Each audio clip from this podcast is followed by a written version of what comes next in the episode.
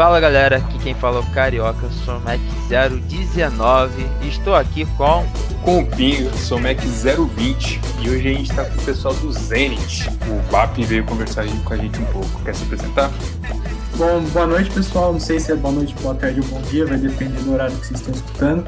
É, mas eu sou o BAP, eu sou Eletrônica 018. Eu já estou no Zenit faz três anos. Atualmente eu sou presidente do grupo mas eu comecei como membro, comecei trabalhando com sistemas embarcados, mexendo na parte de energia. Por um tempinho eu fiquei como coordenador do departamento de sistemas embarcados, antes disso como gerente do hardware. E por ironias do destino, virei presidente do grupo e agora eu já estou no cargo faz uns seis meses.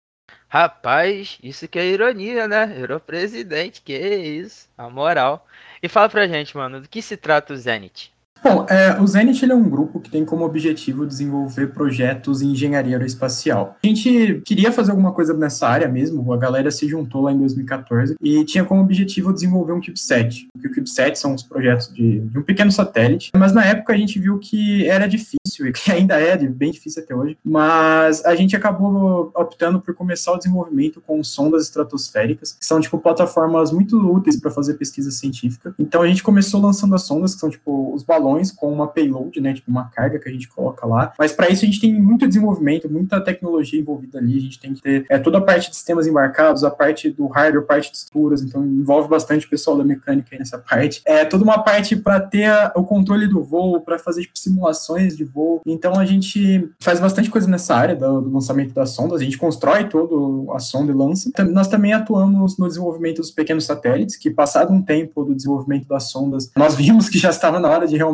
voltar e ir atrás de fazer os chipsets. E também nós fazemos os projetos educacionais, que tem como objetivo divulgar mesmo a engenharia aeroespacial para as crianças e para os jovens de escolas públicas e privadas do Brasil. É praticamente um, um projeto que nós abrimos nossas sondas para que eles lancem os experimentos e tentem incentivar um pouco da ciência nesse ambiente escolar mesmo. Você falou um pouco aí do quão complexo as coisas que você faz, né? É uma sonda, é um CubeSat e tudo mais. É, você também passou, falou um pouco, mas tem como você dar uma especificada e falar um pouco de como são estruturados os sistemas, assim, do Zenit? É bom, o Zenit ele é dividido em núcleos. Temos o núcleo de gestão, que tipo ele é responsável por todo o gerenciamento do grupo. Então, é, lá dentro nós temos a parte de marketing, a parte financeira, a parte de RH. É, nós temos o núcleo científico, que é o núcleo responsável por desenvolver experimentos, por atuar nesse projeto educacional que eu havia dito anteriormente. E por fim nós temos o núcleo de engenharia.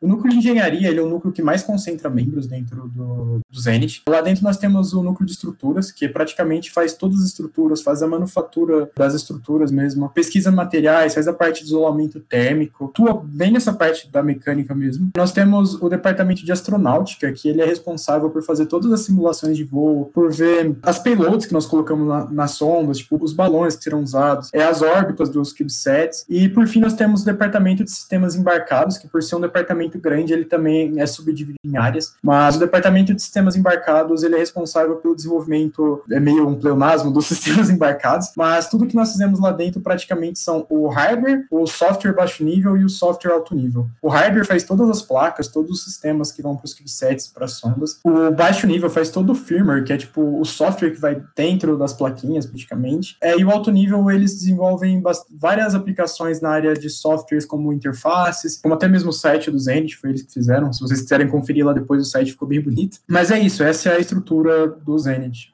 Nossa, muito maneiro essa, como está estruturado e, e, vai um elogio aqui pelo, pelo que da sua primeira resposta, da parte educacional, sobre incentivar nas escolas. Eu acho isso uma iniciativa muito legal e muito bom da parte de vocês estarem incentivando a ciência para escolas, tanto públicas quanto particulares no Brasil. Muito maneiro mesmo. Agora voltando aqui pra, pra pergunta, assim, você falou que tem a parte da mecânica, da aeronáutica e tal, mas pensando num bicho, uma bichete que tá querendo entrar no Zente, o que, que ele pode esperar trabalhando, estando dentro do Zente? Que atividades ele pode esperar exercer? O que, que ele pode esperar aprender, estando dentro do Zente, entrando, né, entrando nessa equipe? Bom, o Zenit ele preza muito pela qualificação mesmo de seus membros, pelo saber deles, digamos assim, pelo que eles vão aprender dentro da equipe. A gente tem essa pegada muito de tentar profissionalizar o grupo no sentido de que quando o cara que entrou dentro do Zenit, ele sair do grupo, ele for querer trabalhar, ele vai estar em contato com tecnologias que são utilizadas no mercado. Então, para isso, quando um bicho entra, nós tentamos dar um treinamento um pouco mais forte, assim, tipo um treinamento mais robusto para eles mesmos, aplicando tudo o que a gente precisa de conhecer para trabalhar naquele é, dado departamento que ele tem interesse. E com isso nós tentamos já introduzi-los em projetos que o grupo está tocando. Então a gente não tem essa cultura de, de pegar e falar, não, tipo, vai fazendo um projeto secundário aí, não, a gente já tenta colocá-los diretamente para trabalhar nos projetos que nós tocamos, porque eu acho que é esse o objetivo que o bicho entra. Ele não entra para querer ficar ali tipo, trabalhando num projeto paralelo do, do, grupo. Não, a gente tenta sempre deixar eles nos projetos que os membros estão trabalhando, para que eles estejam em contato mesmo com os membros antigos e que possam absorver o conhecimento da galera antiga, que eu acho que isso é muito importante, porque além de criar os laços né, com a galera antiga, com os membros novos, a pessoa absorve muito conhecimento, o bicho vai absorver muito conhecimento da galera que já trabalhou dentro do grupo grupo e sabe como as coisas são feitas, o que, que a gente tem que usar, o que, que a gente não tem que usar. Então eu acho que é bem legal essa parte. Então, você falou do que, que os bichos podem fazer e tudo mais. Como que ele pode subir na equipe? Como que são os cargos que ele pode exercer? Quais são as responsabilidades? É bom, o Zenit ele é bem aberto quanto a isso. Eu vou dar o um exemplo de quando eu entrei no Zenit. Eu entrei como bicho, não tinha conhecimento nenhum na área que eu trabalhava, mas assim, eu me dediquei bastante, eu tentei, tipo, trabalhar muito naquela área, e, tipo, em seis meses eu acabei me tornando é, gerente da parte de energia do Kipset. Tipo, nós somos bem abertos quanto a isso, a gente preza muito pelo cara que vai se dedicar, que vai estar ali com a equipe, que vai tentar aprender. Então, nós temos, assim, digamos, um plano de carreira, assim, se podemos dizer isso, bem flexível, né? Então, tipo, o pessoal que entrar, eles podem ter um cargo, eles vão ter algumas responsabilidades a mais, mas é muito é muito fácil para você conseguir entrar e, tipo, e ocupar um cargo mais alto, digamos assim, né? Então, pelo que a gente estava conversando, até antes da gente chegar aqui para entrevistar, a gente não sabia se era cabível ou não a parte de competição. E você falou que sim, né? Que vocês têm uma competição. Como quero saber como funciona ela? É pelo Brasil todo? Como é, como é que ela é essa competição? Que eu quero muito ver uma competição dessa de todo mundo lançando coisa pro alto e isso aí, balão, cubset. É, bom, o Zenit ele se enquadra em duas competições, nós já participamos dessas duas. Uma que é voltada para o lançamento das sondas estratosféricas, que é a Global Space Balloon Challenge, que praticamente é uma competição mundial, onde nós lançamos a nossa sonda, tipo, fazemos experimentos científicos, documentamos o que, que a gente lançou de estrutura, como que a sonda foi feita, fazemos um relatório com os dados que nós obtivemos em voo e fazemos um documento que é submetido a essa avaliação mesmo dessa competição, e com isso nós alcançamos certas pontuações, como tipo a inovação de projeto, o melhor projeto científico, e isso dá uma várias classes de pontuação, nós já ganhamos, nós ficamos em segundo lugar né, nessa competição já uma vez. É, e foi legal, porque tipo, a gente concorre com o MIT, concorre com o Stanford, por ser uma, uma competição mundial. Então, tipo, pegar uma classificação alta em uma competição assim é bem legal. E outra competição que nós participamos é a Cube Design. Ela é uma competição desenvolvida pelo INPE, né, tipo Instituto Nacional de Pesquisas Espaciais, que tenta fomentar o desenvolvimento de satélites nas universidades brasileiras. Então, praticamente o que acontece funciona até parecido com as competições da